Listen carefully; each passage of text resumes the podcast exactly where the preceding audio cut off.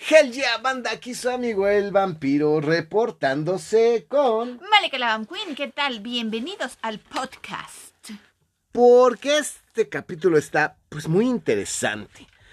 Ok, creo que pues ya es muy reiterar, ya es reiterar mucho, ¿no? De que pues la verdad ver cine de Poe o cine inspirado en las obras de Poe pues sí es siempre un volado. Es verdaderamente pues, arriesgarse a todo, ¿no? O sea, desde la caja oblonga de Edgar Allan Poe con Vincent Price, que trata de todo menos de la caja oblonga, hay un pinche este ataúd y por eso es la caja oblonga, pero la historia es otra, cabrón. Es como si vieras este la historia de Heidi y te hacer cuna de lobos, una pendejada esta vez dices, ¿por qué? Ah, es que pues trae una falda roja, güey, o sea. Porque de casualidad está, tiene, hay una cabra, se llama Copo de Nieve. Se llama Copo de Nieve, güey. Ya. ya. O sea, la verdad sí, es, es, es asqueroso, es verdaderamente nefasto eh, el cine que se hace alrededor de Po, ¿no? Ah, aquí hay algunas adaptaciones que pues efectivamente son muy libres, que no son tan malas. Bueno, como ya hablamos de Luna, así que nos fusionó al Marqués de Sade con el sistema del doctor Brea, el, el, profesor Pluma, y que como tú bien dijiste, pues el punto de encuentro es el manicomio, porque el Marqués se la pasó en el manicomio, en el manicomio ¿cuántos años? Pero aquí lo interesante es que tampoco podemos apreciar las adaptaciones si no conocemos la obra original. Ese es el problema, que mucha gente realmente nunca ha leído los cuentos y me da tristeza porque para toda esa gente que nunca ha leído Drácula, pues los comprendo, es larga, sí, realmente. Es Hay que es muy disfrutable de leer, pero la gente ve un chingo de letras y sin monitos, pues no las lee, ya decíamos eso el otro día, ¿no? Efectivamente, pero finalmente, pues eh, puedo comprenderlos, pero pues un cuento de Po no leerlo, pues ¿qué te falta? O sea, la verdad, banda, y si me están escuchando y están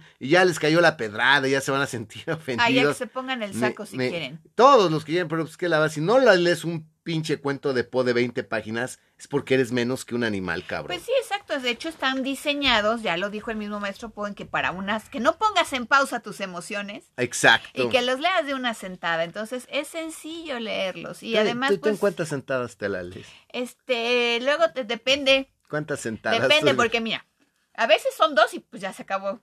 Ok. Hay quien aguanta más. Yo aguanto mucho, pero hay quien desesguanto y ya, valió verga. Ok. Entonces, pues ya ni modo. Pero bueno, hablando, les prometí que íbamos a em, hablar en este capítulo de Carlos López Moctezuma. Lo cual. Juan López Moctezuma. Juan López Moctezuma. Carlos, Juan, Juan Carlos. No, López Moctezuma. Juan López Moctezuma. Perdonen ustedes. De López Moctezuma es que conozco muchos Juan Carlos. Entonces, para mí, Juan va ligado a Carlos. Y no te puedes llamar Carlos sin llamarte Juan. Y no te puedes llamar Juan sin llamarte Carlos. Es la mente del vampiro. Muy bien, vampi. Entonces, Juan López Moctezuma para mí es Juan, Carlos. López Moctezuma. Ok, no se hagan bolas. es Juan López Moctezuma. Porque este capítulo lo vamos a dedicar a la gente que quiso hacer arte con Po la gente que quiso elevar a Poe de alguna manera o que quiso dar una visión muy personal de Poe, ya fuera surrealista, ya fuera de alguna manera diferente, y es a lo que nos vamos a, a dedicar en este, en este capítulo y les vamos a dar muy buenas recomendaciones, ¿no? Obviamente, como les estoy diciendo, vamos a hablar de cosas muy surrealistas y vamos a hablar de cosas extrañas, cosas difíciles de, de, de, masticar y de digerir. Eh, quiero empezar con que López Moctezuma para mí es una figura... Eh, ok, quiero aclarar, el, el, podcast no es sobre López Moctezuma, ¿sí?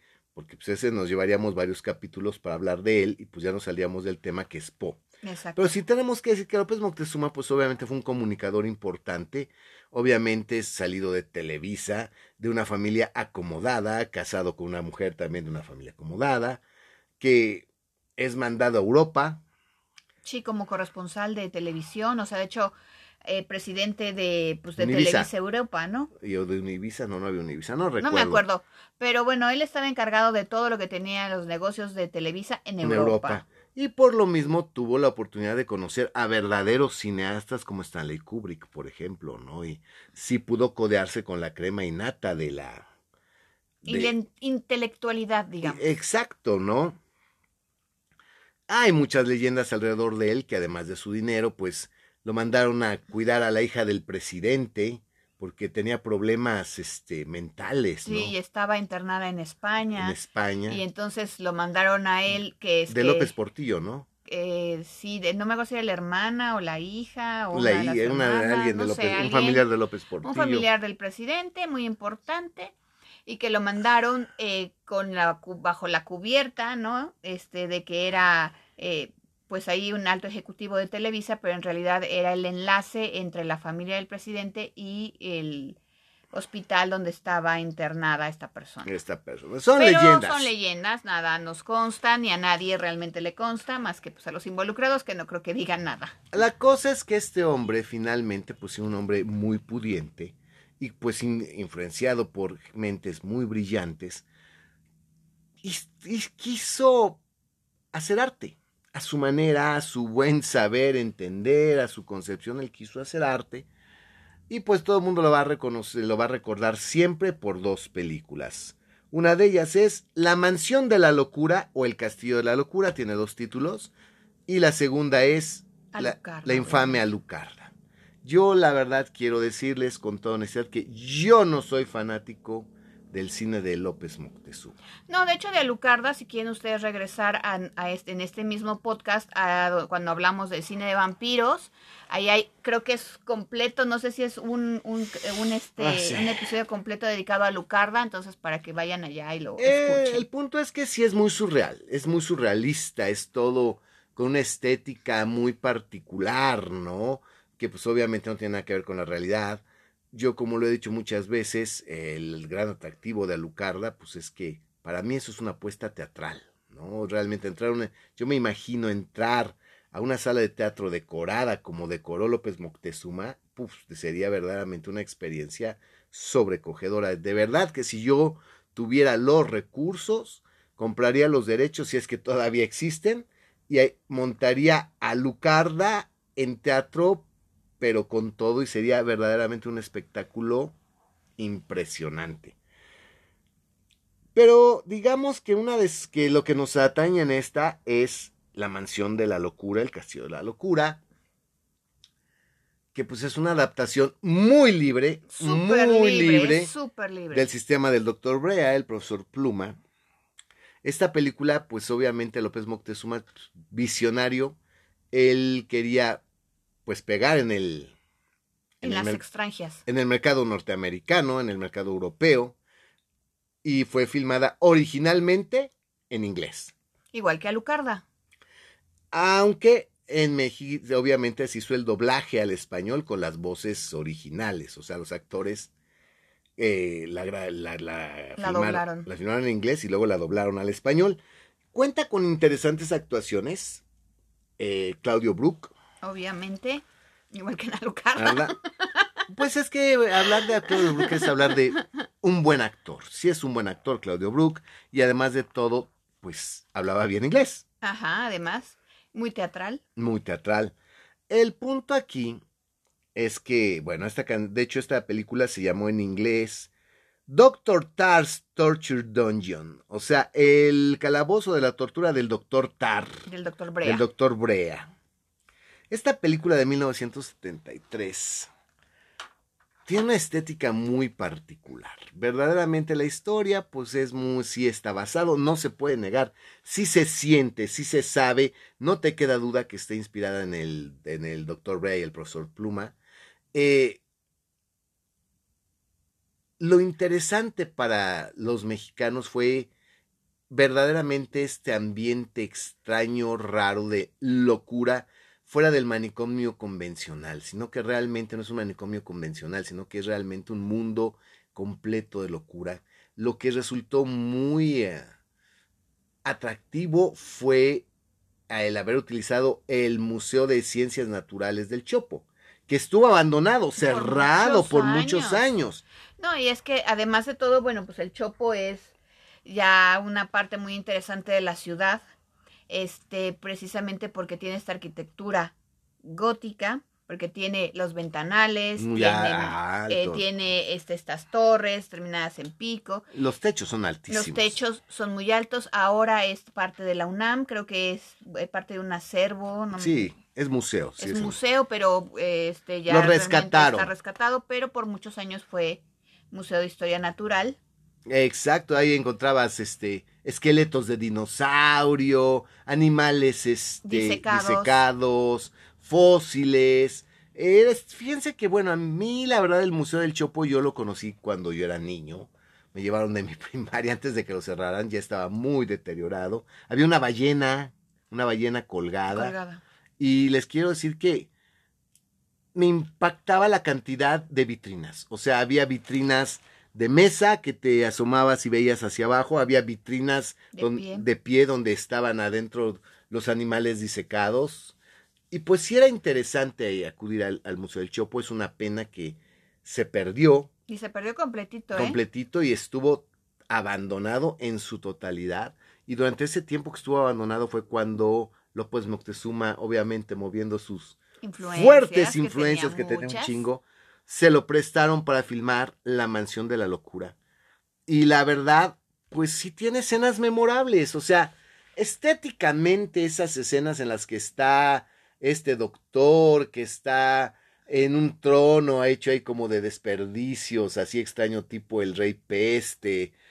Ándale, tipo el rey el perro del, rey peste Que también es de Po, obviamente. que tomaron este las vitrinas y metieron gente en las vitrinas. Y que todavía había algunos especímenes por ahí disecados que también utilizaron para pues la decoración y para la ambientación de esta loquera. Ajá, y eh, tomaron cosas. De hecho, cuando eh, hay en la escena de los músicos que están tocando estupideces, que tocan a lo güey, ut- utilizan un esqueleto de un cangrejo, que lo usan como flauta. O sea, sí, verdaderamente sí. Bueno, el esqueleto, el exoesqueleto, para que no me malinterpretan. El exoesqueleto me, me malinterpretan. O sea, el caparazón. el es- exoesqueleto de un cangrejo con las patas. Lo utilizaron ahí a manera de instrumento musical.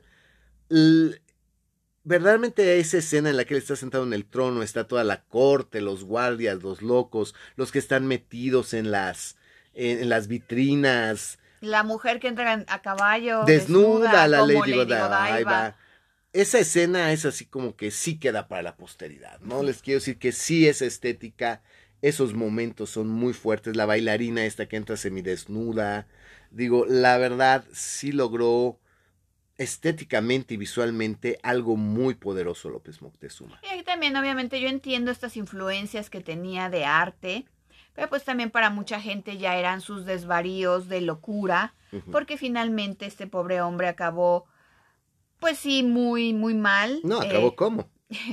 a- acabó en un cuarto de azotea, eh, repudiado por su familia porque tenía esta enfermedad mental, en un manicomio también lo Cayó al metieron, manicomio. manicomio. Este, dos de sus fans, que son los famosos alucardos, que ese es otra, otro documental que, es tienen que, ver. Los que están interesados Eh, sí, en, claro, hay mucho que en, pueden en. López Moctezuma tienen que ver. El la mansión de la locura, Alucarda y un documental que se llama Alucardos. Vean eso y no van a ya. tener dudas sobre López Moctezuma. Exacto, entonces como también terminó ya sus días, pues En el cuarto de azotea, en el cuarto de azotea, vestido de enfermo, disfrazado, de, disfrazado de vampiro, en el hijo del cuervo, dando Exacto. presentaciones.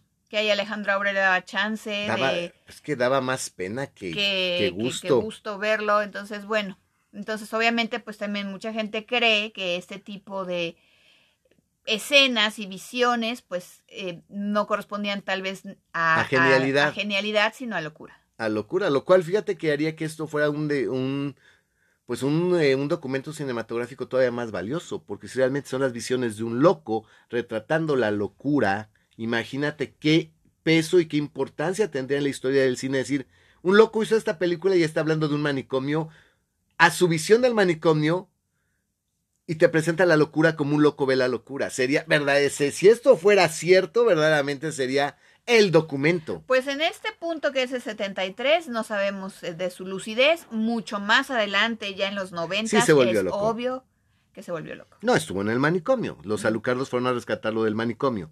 Después de que los alucardos lo rescatan es cuando termina los días dando las presentaciones en El Hijo del Cuervo y viviendo en un cuarto de azotea. Y ahí murió finalmente. Efectivamente. Y los derechos, pues también creo que los, los, los pelearon los alucardos, pero creo que los tiene su familia. Su familia.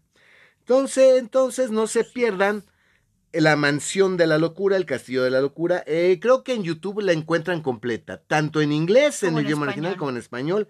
Completita, es de hora y media. Y tienen que poner La Mansión de la Locura, 1973, López Moctezuma, y van a ver la película completa y gratis en YouTube. Así es. Entonces, este es pues muy, muy interesante. Empezamos con esto porque pues un loco, o sea, la visión de la locura y el Museo del Chopo. O sea, imagínate el Museo del Chopo, carajo, ¿no? Qué interesante. Pero fíjense que Poe, precisamente por estos ambientes abigarrados, estos estados que aparentemente son febriles, son de demencia, de inspiración, pues desde muy temprano inspiraron a varios cineastas a dar sus visiones muy extrañas sobre la obra de Edgar Allan Poe. Y pues les tengo aquí una recomendación de 1928. Esta es una película blanco y negro, Obviamente es muda. muda, que se llama La caída de la casa Dusher, dirigida por Jan Epstein. Jan Epstein. Dura una hora. No creo que, bueno, se, les cueste mucho trabajo darse cuenta que combina dos historias de Poe. Combina. Un ratito es Ligia y otro ratito, es sí la caída de la, caída de la casa de Usher. Pero esta película tiene este encanto de ser un verdadero esfuerzo del surrealismo cinematográfico. Fíjate que Jan Epstein tiene una vida muy surrealista también, porque él es hijo este, de, De una francesa, chingada, no, eh, su madre es de francesa y su padre es polaco judío. Polaco. Por eh, el aire, no te voy a dar un aire polaco, ¿eh? Mm. Y este nació en Polonia, pero finalmente se fue a vivir a Francia y fue, es- era naturalizado francés. Y este Polaco y francés. polaco y francés. Chico, grande Oye, mameluco. chico, ese es chico y grande y mameluco. Pues tú, tú, tú, tú sabrás de lo que estás hablando, Vampi. Siéntate, por favor. Y este, espérame tantito y préstame tantita atención. Entonces, este, resulta que cuando muy joven Jan Epstein fue, era, le hacía las traducciones de algunas, eh, de algunas cosas y también fue secretario personal de uno de los hermanos Lumière, de Auguste Lumière. Ah. Entonces, ahí fue donde le nació, pues obviamente el amor por el cine, empezó a conocer el cine, pues prácticamente desde sus De inicios. los padres del cine. de los padres del cine y entonces fue como empezó él a hacer sus películas. Fíjate qué interesante. Eh, queda claro que pues, uno de los grandes revolucionarios del cine fue Georges Méliès, ¿no? Que Georges Méliès, pues, em, descubrió el paso de manivela, ¿no? Y que podía hacer aparecer y desaparecer a alguien de una escena con el simple paso de manivela. Leí, pues, eh, que si podía, de- filmaba con una pecera enfrente, era una- toma submarina. Claro. claro. Eh, Pues fue- sí, pero imagínate, en esa época pues, la gente se maravillaba de todo. Sí, que contra un telón negro, un tipo con bien maquillado era la luna, ¿no? O sea, eh, efectivamente eh, fue una época muy interesante, pero Jan Epstein lo que tiene es este surrealismo y la forma de utilizar la cámara. Definitivamente utiliza la cámara de maneras que no eran convencionales, ya van más allá de los gimmicks o efectos visuales o trucos, porque quiero dejar muy claro que para mí Méliès pues fue 100% gimmicky, lo que en español, bueno, en español se traduce como trucos, truquerón, era de artilugios, artilugios, efectivamente. Sí, eh, ese es este lenguaje cinematográfico primigenio que no existía antes porque no había películas antes y que pues la verdad sí se requi- requirió pues la verdad de mucha creatividad, pero que efectivamente es Eran trucos. muchos eh, son es- espejos o es humo y espejos. Sí, eran trucos.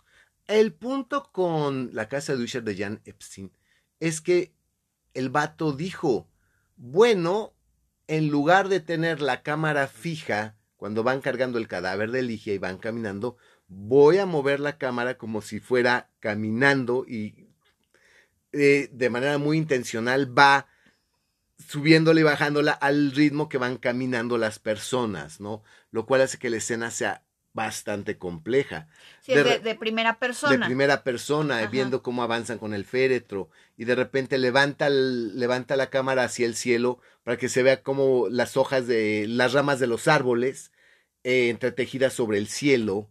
Y una de las escenas, pues que es la escena, la escena así, es cuando eh, Madeline Usher, que pues realmente es Ligia, pero está sentada en una silla, está sacudiendo la cabeza eh, fue muy extraño porque definitivamente, eh, recuerden que era manual este proceso, no sé qué pasó, yo no sé si él calculó los cuadros, pero ya cuando corrieron la cinta, la cabeza parecía blurreada, como si la cabeza fuera un blur de un lado al otro, y, él, y se creó una escena verdaderamente escalofriante, ¿no?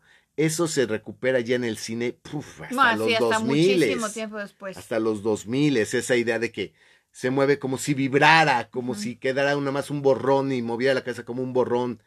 Sí, eso eh, fue lo que nos dejó Jan Epstein, la forma de ver la casa y realmente ese ambiente surrealista, las ventanas, el espacio abierto, verdaderamente es una obra que vale la pena ver aunque, pues como les repito, se van a encontrar con Ligia, se van a encontrar con la caída de la casa de Usher, pero por su peso y su contribución al lenguaje cinematográfico es muy importante.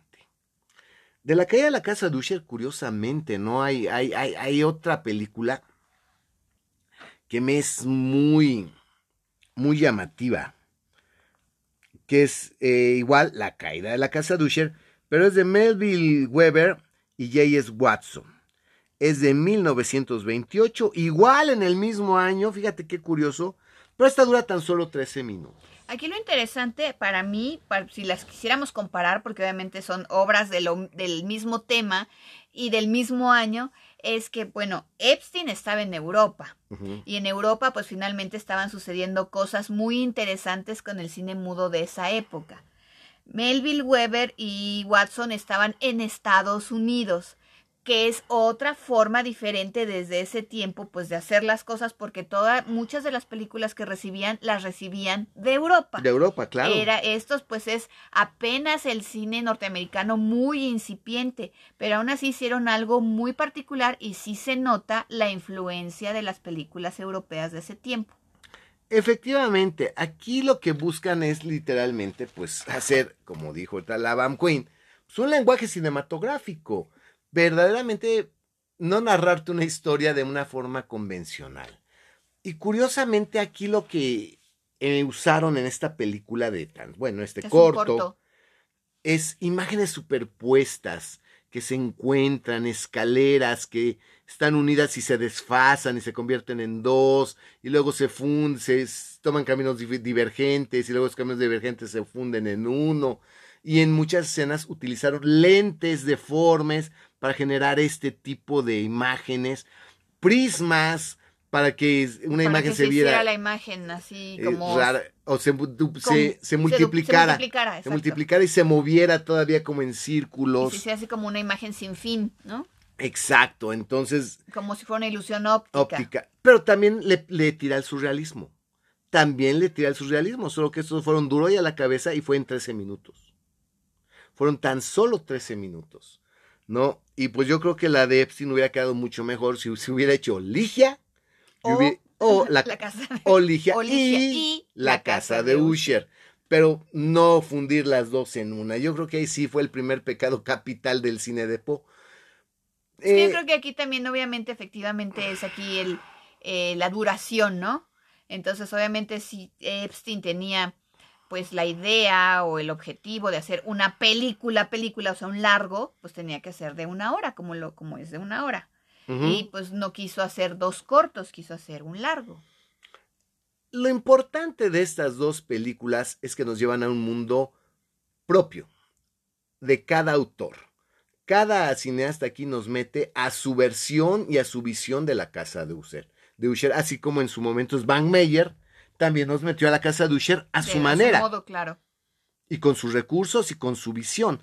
Qué curioso, porque ¿qué tiene esta obra que yo en teatro no me atrevo a montar, No, es que, eh, que tiene esta obra que tal vez sea una de las de Poe que permite efectivamente explotar este lenguaje visual cinematográfico que no puedes eh, que no puedes explotar en teatro porque no hay los mismos recursos. Sin embargo, aún así, no es la casa Usher, Ah, no. no. están los hongos, no está esa luminiscencia, no está la grieta, no está esa eh, la luna roja, no se ve claramente ese estanque, no está esa neblina luminiscente, ni o la sea, tormenta. ni la, o sea, eh, seguimos sin caer a la a lo verdaderamente aterrador o, o apegado a la a la no- a al la- cuento. al cuento de Edgar Allan Poe, pero cada uno de estos cineastas nos mete a la casa de Usher pues, con su propia visión, ¿no? A su cómo te quieren presentar y pues obviamente si lo vemos desde este punto de vista,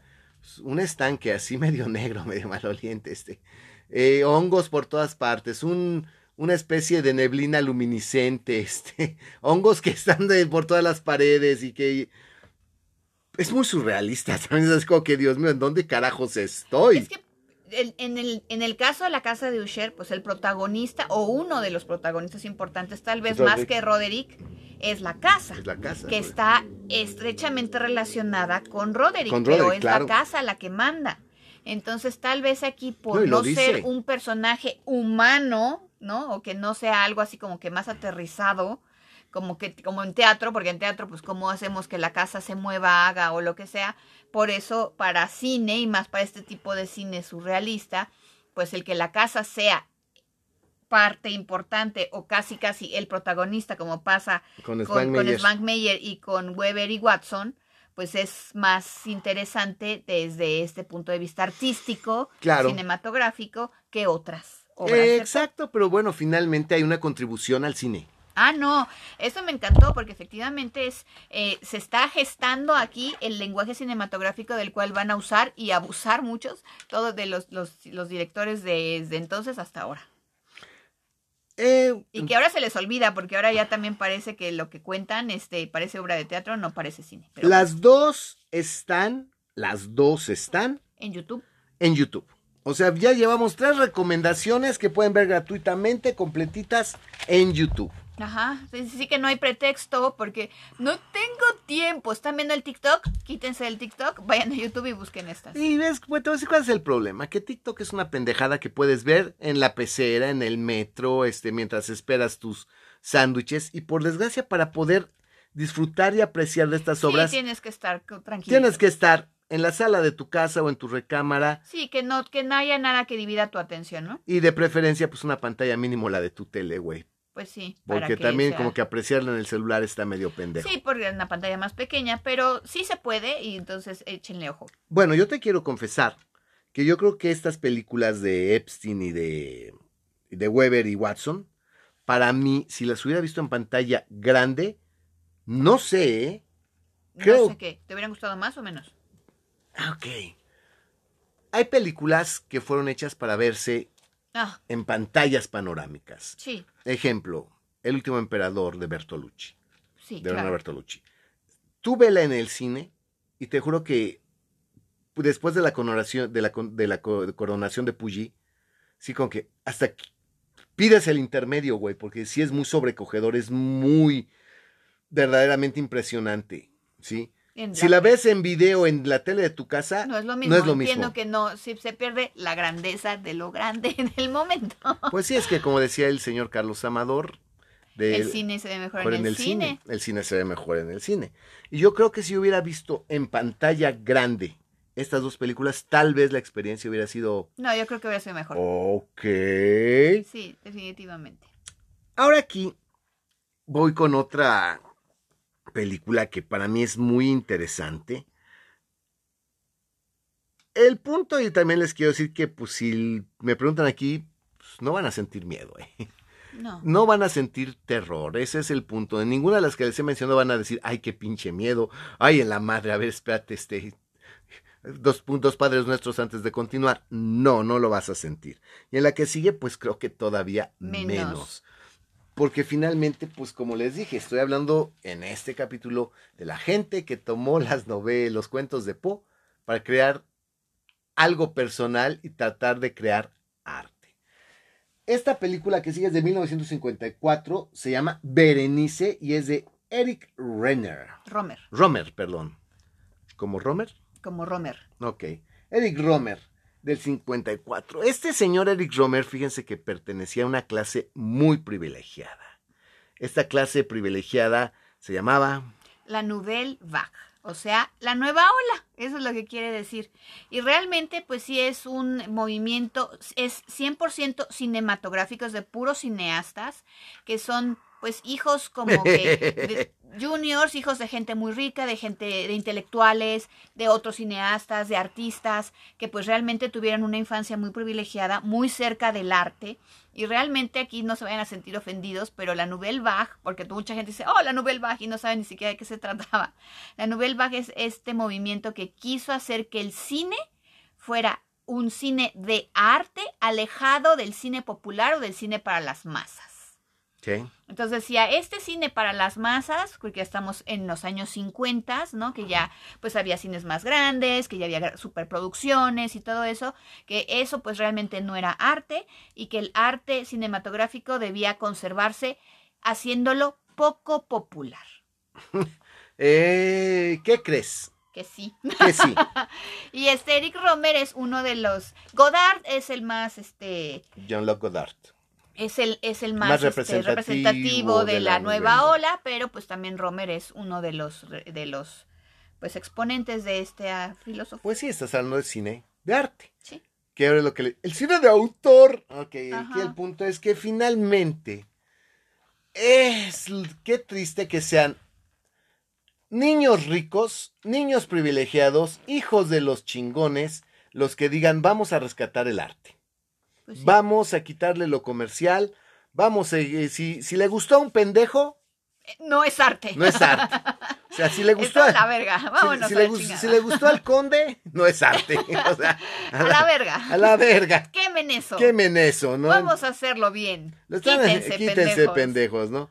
Verdaderamente, pues sí, es, es, es interesante, ¿no? Es interesante que pues dijeron, lo popular no es lo que verdaderamente me va a llevar a trascender, Pues ¿no? es que Así- ¿qué viene el cine en los 50? Son las grandes superproducciones norteamericanas. ¿Estás de acuerdo? Sí, la Metro Goldwyn Mayer, Y efectivamente. es lo que decían estos guácale de perro, lo- el cine, eso no es cine. No, era, sí, Pero bueno. estoy de acuerdo.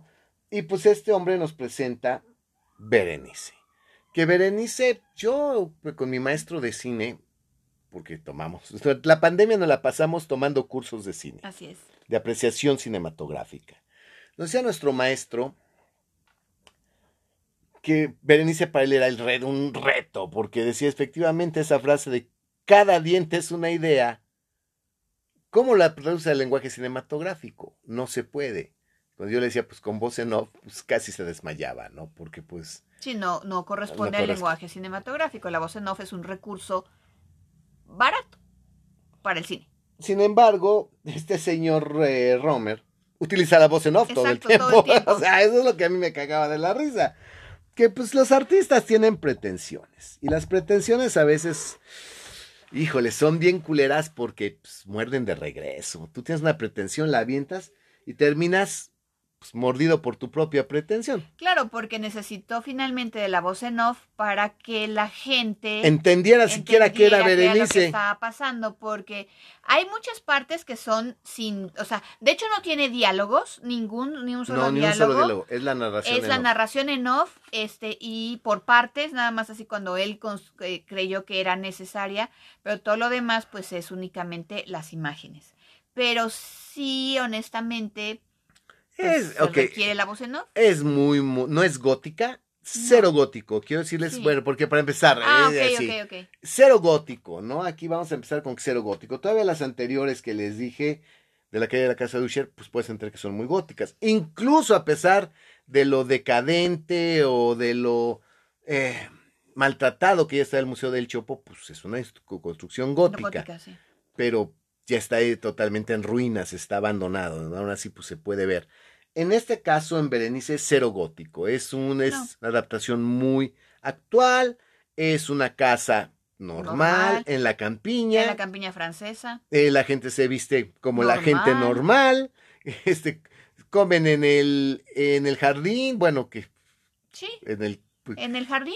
Es una me- hay una mesa en el jardín, comen, comen, desayunan todo en el jardín. jardín Casi todo ocurre en el jardín y si no en la bibliotequita de la casa. de la casa. Y es el tipo, son imágenes del tipo viendo a la prima. La prima ahí está muy, muy feliz comiendo, muy feliz este, jugando con los otros niños. Eh, la prima se le arrima. Este, Sí, de repente sí tiene algunas escenas en las que sí vas viendo el deterioro de Berenice. O sea, sí es muy obvio que Berenice se va deteriorando, deteriorando. sí, va, deteriorando. va perdiendo peso. Exacto, sí se, va ve- viendo más demacrada. eh, No sé si la, no sé así como, como lo lograron si la actriz bajó de peso Yo creo que fue una combinación de luz y maquillaje. y maquillaje, porque si la actriz de repente sí se ve como anoréxica, o sea, sí se ve muy delgada, sí se ve muy demacrada, ¿no? Y eso es pues lo interesante, ¿no? De esta parte, tal vez, a lo mejor es esta, este manejo de la luz y maquillaje es... Y la obsesión, sobre todo la Sí, obsesión. se le ve al al güey, sí, sí le crees que está obsesionado. se, se ve en la actuación, se ve Sí. en la, en la actuación, el actor es muy hábil, pero la cámara, los movimientos de la cámara, los enfoques, los encuadres, todo eso es lo que verdaderamente te va a llevar a ti a la obsesión. Y te juro que si la ves no te va a quedar duda de lo que significa la obsesión si ves Berenice. Es muy claro cómo, cómo el personaje está obsesionado, ¿no? Y las, y las tomas son magistrales para decirte, este güey está obsesionado, obsesionado. por Berenice, ¿no? Eh, se las recomiendo. ¿Qué creen? También la encuentran en YouTube. Completita. Así que si la quieren completita, pues ya saben, échenme un MD. Ah, no, perdón, este. Bueno, chicas guapas únicamente. No, ya, ya dijiste. Tú no, No, no, no, chicas que guapas. No, no, no. Ahora aguántese. No, ya estoy. No, no, no. Yo estoy aclarando, chicas guapas, que la quieran completita. Bueno, pues si, pero si todos quieren ver Berenice completita, está también en, En YouTube. en YouTube. Fíjense qué buenas recomendaciones para que tengan una semana llena de, No, sí, o sea, de cine de arte. finalmente teníamos, o sea, estas ya las teníamos vistas, pero sí tu- estuvimos checando si había oportunidad de que las vieran, porque pues no tienen también mucho chiste que les digamos, ay, esta película está muy chida, Ah, igual no tienen Les oportunidad voy a ser bien franco, ¿no? es que nosotros muchas de estas películas no las vimos en YouTube. No. Las vimos en una página que por desgracia se cayó, que no tenía problemas, que era una página muy, bueno, muy confiable y que tenía un catálogo gigantesco de películas que se llamaba Suguman. Pero ya no existe su woman. Ya no existe Suguman. Entonces yo muchas de estas las vimos en Suguman. O sea, no tienen una, la una idea de la cantidad de películas que vimos en Suguman. Sí, ahorita Que, pues, pues, está, está, en teoría todavía sigue Cuevana, pero pues la- No no, encuentras no- todo, el catálogo no es el mismo, pero afortunadamente estas están en YouTube, así que véanlas, no se las vayan a bajar y luego qué hacemos. Y vamos ahora con una antología muy interesante.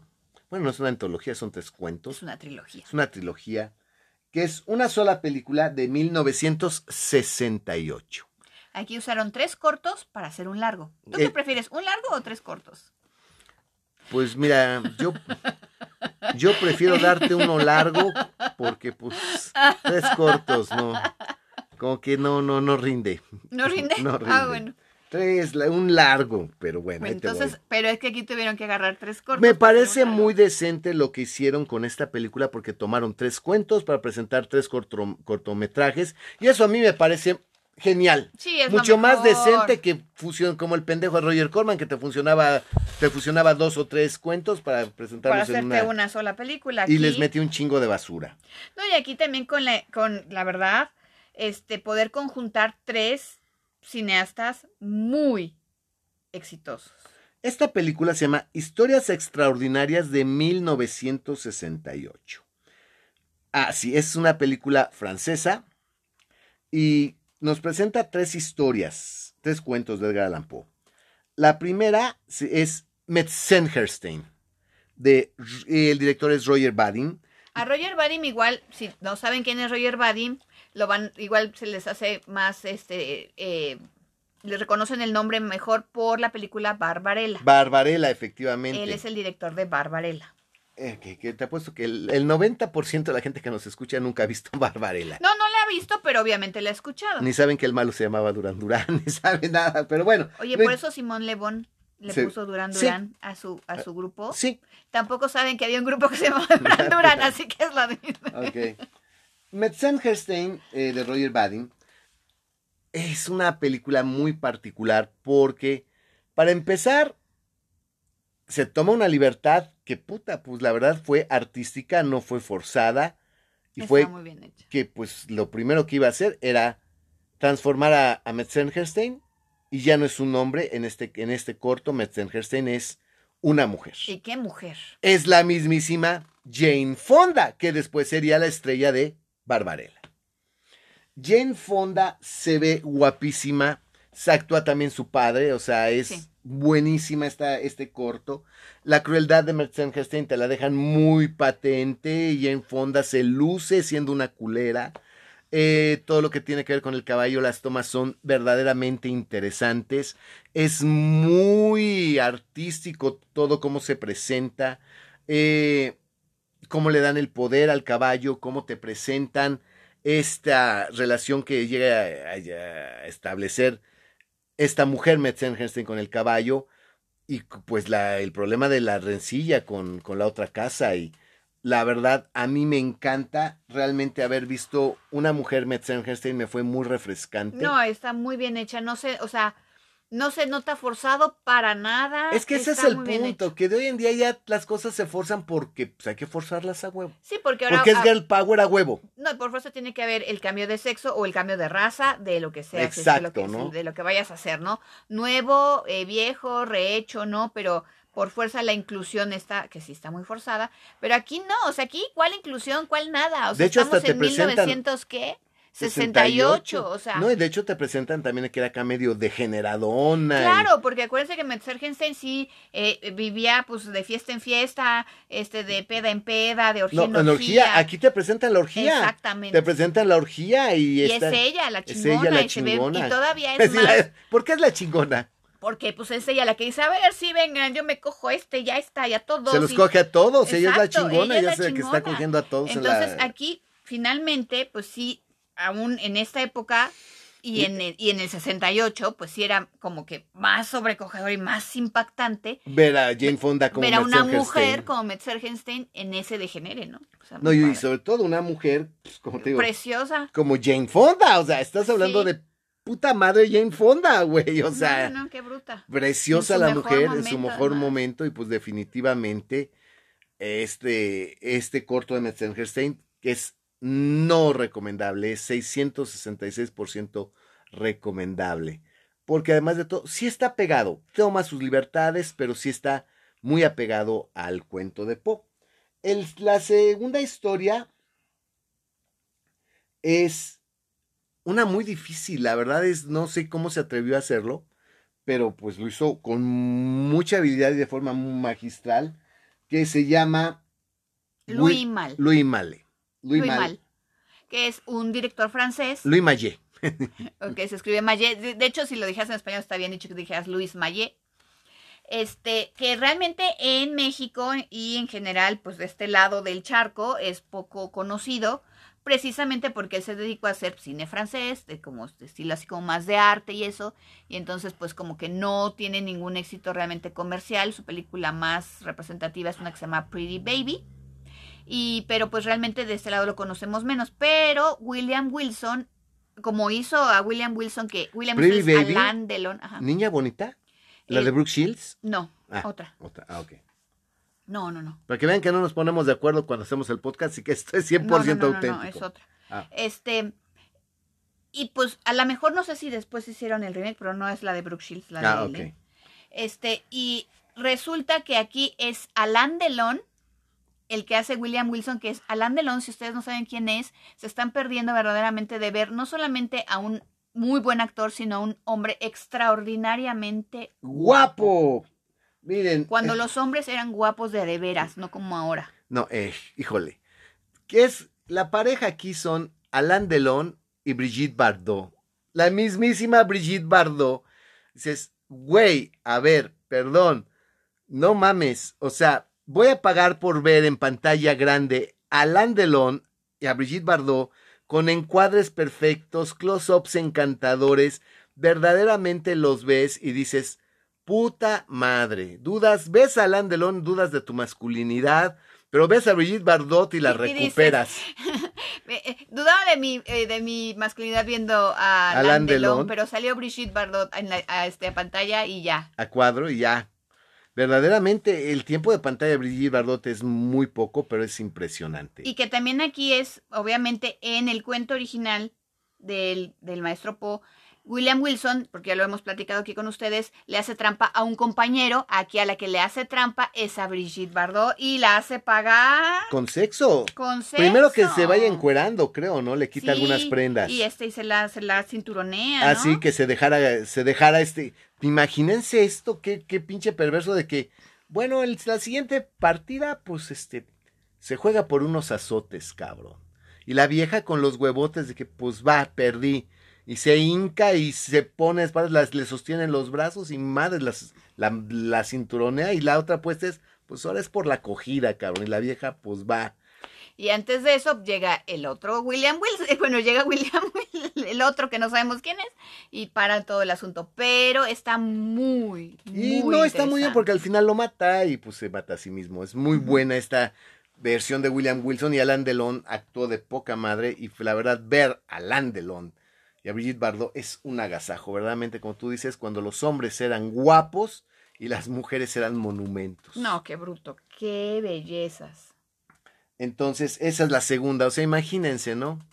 Y la tercera de esta película, Historias Extraordinarias del 68, es un cuento que al que le dedicamos mucho tiempo aquí en este podcast, que es Nunca le apuestes tu cabeza al diablo. Le dedicamos mucho tiempo a este cuento. Entonces, que, pues, échenle Sí. para atrás, búsquenlo. Exacto, si no lo han escuchado, pues búsquenlo, váyanse para atrás. Y aquí le pusieron nada más Toby Dammit. Sí, como se llama el, El personaje. el personaje. Pero, híjole, ¿qué quieren que les diga? O sea... ¿Quién dirige? ¿Quién Cuéntales, dirige? Cuéntales. Güey, nada más y nada menos que pinche puto Federico Fellini. Federico Fellini es el director de este cuento. Y la verdad, esta historia es Fellini sin cadenas, es Fellini desatado, es Fellini diciendo, me vale verga, yo voy a presentar la realidad y el mundo como yo quiero. Y la empiezas a ver y dices, ¿qué pedo? Aquí del diablo no es un viejito, es una, Una niña, niña. Una niña, lo cual lo hace todo- tal vez un poquito más sobrecogedor. Pero quiero que sepan que las escenas, los colores, la paleta de colores. No les voy a hablar de una paleta porque cambia la Cambia paleta completamente. cada de- vez que él se le pega. Cuando, cuando cambia de situación, la, este, cambia, es otra, es otro color completamente. Mente.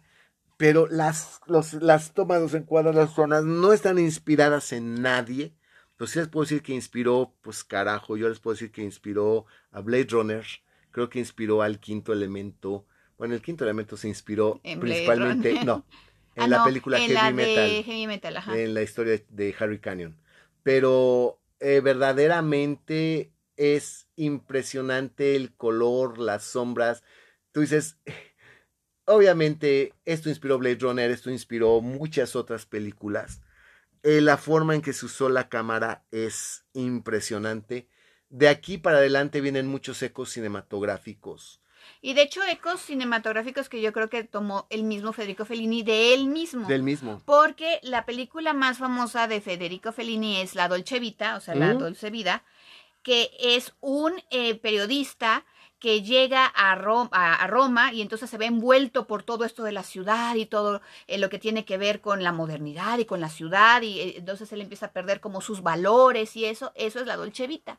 Y aquí Toby Dammit llega a la ciudad, llega, él es una celebridad y aquí es como también se le va subiendo un poco la fama a la cabeza. Entonces, hasta el mismo eco cinematográfico Del es mismo. del mismo Fellini digo, para mí de la Dolce Vita. No, pero a partir de adelante vienen más. El cinemato- ya no en el tema, sino en el En lenguaje, en las escenas, en En los, los colores, colores. en las tomas, ver las sombras, las siluetas, eh, las eh, escenas en el auto. Todo eso para mí es verdaderamente después de Toby Dammit de Federico Fellini. Y es impresionante, verdaderamente, para mí ver esa fue complejo porque pues eh, obviamente es una historia difícil, es una historia que no puedes pues digerirla tan rápidamente, es, No. es muy... Y también la cuenta de una manera muy particular porque también es una adaptación muy libre, porque no es la misma historia que nos cuenta Poe, es otra cosa diferente. Es, pero, cae Pero en lo la mismo. esencia del personaje Sí, es, es la misma. Y la de la, misma. y de la historia, porque al final de cuentas pierde la Pierde cabeza. la cabeza. O sea, sí, sí, es, está muy bien contada, ¿no? Entonces, pues aquí viene lo interesante, ¿no? O sea, hemos... eh, este viaje de- del, del cine de Poe es muy complejo, verdaderamente es muy complejo. Y llevarlos es muy difícil, porque pues como lo haría cualquier estúpido académico, sería Por pues años. llevarlos... cron- Ay, mira, contesto, así, Ah, pues, cronológicamente. Oye, oye, perdóname. cualquier estúpido académico lo que haría sería hacer una cronología, una línea del tiempo e ir haciendo todo. Pero yo creo que para mí, mi mente funciona de otra manera y para mí es más práctico agruparlos en características. Aunque pues ya tienen que irse a los años cada quien. Y pues empezamos con el cine de Poe que pues trató de retratar a Poe y van a ver por qué empezamos con eso. Y de ahí nos seguimos con las verdaderas barbaridades que pues la verdad poco tienen que ver con, con las obras de Poe. El cine comercial que pues verdaderamente pues es malo. Ah, nos fuimos con Vincent Price, nos fuimos con Roger Corman. Sí, ¿qué más hemos checado en estos? Creo que hasta ahí, Ah. hasta ahí. Y a, a Bankmayer, que Ay, bueno, ahí sí nos le tuvimos que dedicar un solo capítulo a este director. A Janis Bangmayer, efectivamente, que pues fue el primero que dijo, sí, me encanta Poe y voy a hacer mi versión de Poe. Voy a llevar el mundo de Poe eh, de acuerdo a mi gusto, a mis recursos, a lo que yo sé hacer. Y este capítulo pues se dedicó totalmente a la gente que quiso crear arte con las con, la, con las con los cuentos historias de. Poe. Que no quiso contar una historia, sino que este capítulo está dedicado a películas y a cineastas que dijeron, yo voy a crear arte, voy a apoyar, voy a hacer algo para el cine, algo de lenguaje cinematográfico, más allá de contar un cuento, y pues les puedo decir que ninguna de estas van a sentir realmente miedo. No, Van a sentir asombro, van a sentir muchas cosas, pero miedo, terror, horror, no, no. se los garantizo. No, pero sí, sí, sí les van a gustar. Sí, hay cierta fascinación en, en todas estas películas que comentó el Vampi hoy. Y esta Historias Extraordinarias también está en YouTube. También está en YouTube completita. O sea, fíjense, qué buenas recomendaciones tienen para una semana de muchos cines. Si alguien las ve, pues mándenos sus comentarios. Ya saben que, a ver, esto es fácil. Un, un este, inbox a, por Facebook a La Cripta Vampírica. Punto. Ya, La Cripta Vampírica, esa es nuestra página oficial. La Cripta Vampírica, ahí nos, eh, nos mandas un, un inbox, mándanos tus, Tus opiniones, tus tus ideas. opiniones, O donde hacemos la publicación donde compartimos este podcast en la cripta en Facebook. Eh, Ahí ahí, abajo, abajo, avienta comentarios tus también. comentarios, ¿no? La verdad nos, nos encantaría escuchar, porque pues aunque hemos visto mucho, pues no lo hemos visto todo. Y yo sé que por ahí hay mamadores que están, son especialistas, En andar están buscando como que desesperados. esperados una pinche referencia oscurísima para que yo no conozca, para decir, y ya te has, seguramente has visto esta, ¿verdad? Y que en ese tono yo, no, pero ahorita la veo. Exacto, pues mira, finalmente que los mamadores sirven para eso. Los mamadores sirven porque según ellos se creen muy chingones, pero la verdad de repente dan algún tipo de Ah, sí, te referencia ayudan. que, que ayuda, vale la pena y pues un- uno ya, ya la ve y pues ya tiene uno también un poquito más de acervo y pues está bien. Así que si son ustedes mamadores y hay algo que crean que no hemos visto, pues coméntenlo, pues también nos ayudan. Nos ayudan Claro, claro, claro, claro. Entonces, miren, cortitos de Po, pues hay muchísimos. Eh, series de televisión de Po hay N cantidad. No saben, yo vi muchísimas, no saben cuántas. Pero pues la verdad son ya imposibles de encontrar. Hay pocas referencias. Y pues ahí sí ya nos vamos a meter. Y pues donde encontrar el material, eso está bien complejo a veces. Fue lo que ¿no? dije, no las encuentras. Entonces, ¿ya para qué? Bueno, pues vamos a terminar por el día de hoy. Nos vemos la próxima semana con más cine de Edgar Allan Poe. Sí, y no crean, más, todavía ¿eh? hay mucho más, ¡Puta ¿eh? madre! Entonces, este, pues tengan a la mano lápiz y papel para que apunten y vayan corriendo al YouTube a buscar las películas y las vean. Si las ven ahí nos avisan, perros, porque pues la verdad sí me gustaría ver si la opinión de algunos de ustedes que hayan, se hayan tomado el tiempo de ver estas películas. Claro. Y pues recomiendan el podcast, digo, la verdad, digo, todo mundo recomienda pendejadas que yo digo, Dios mío, ¿cómo recomiendan esta mamada que no imprecisa, absurda? Y digo, nuestro podcast, por favor, recomiéndalo, si no, ¿cómo va a llegar esto a más gente? Así que, ¿te gusta? Ayuda con tu, con tu recomendación. Exactamente. Nos vemos hasta la próxima banda, Gel ya. Hasta la próxima.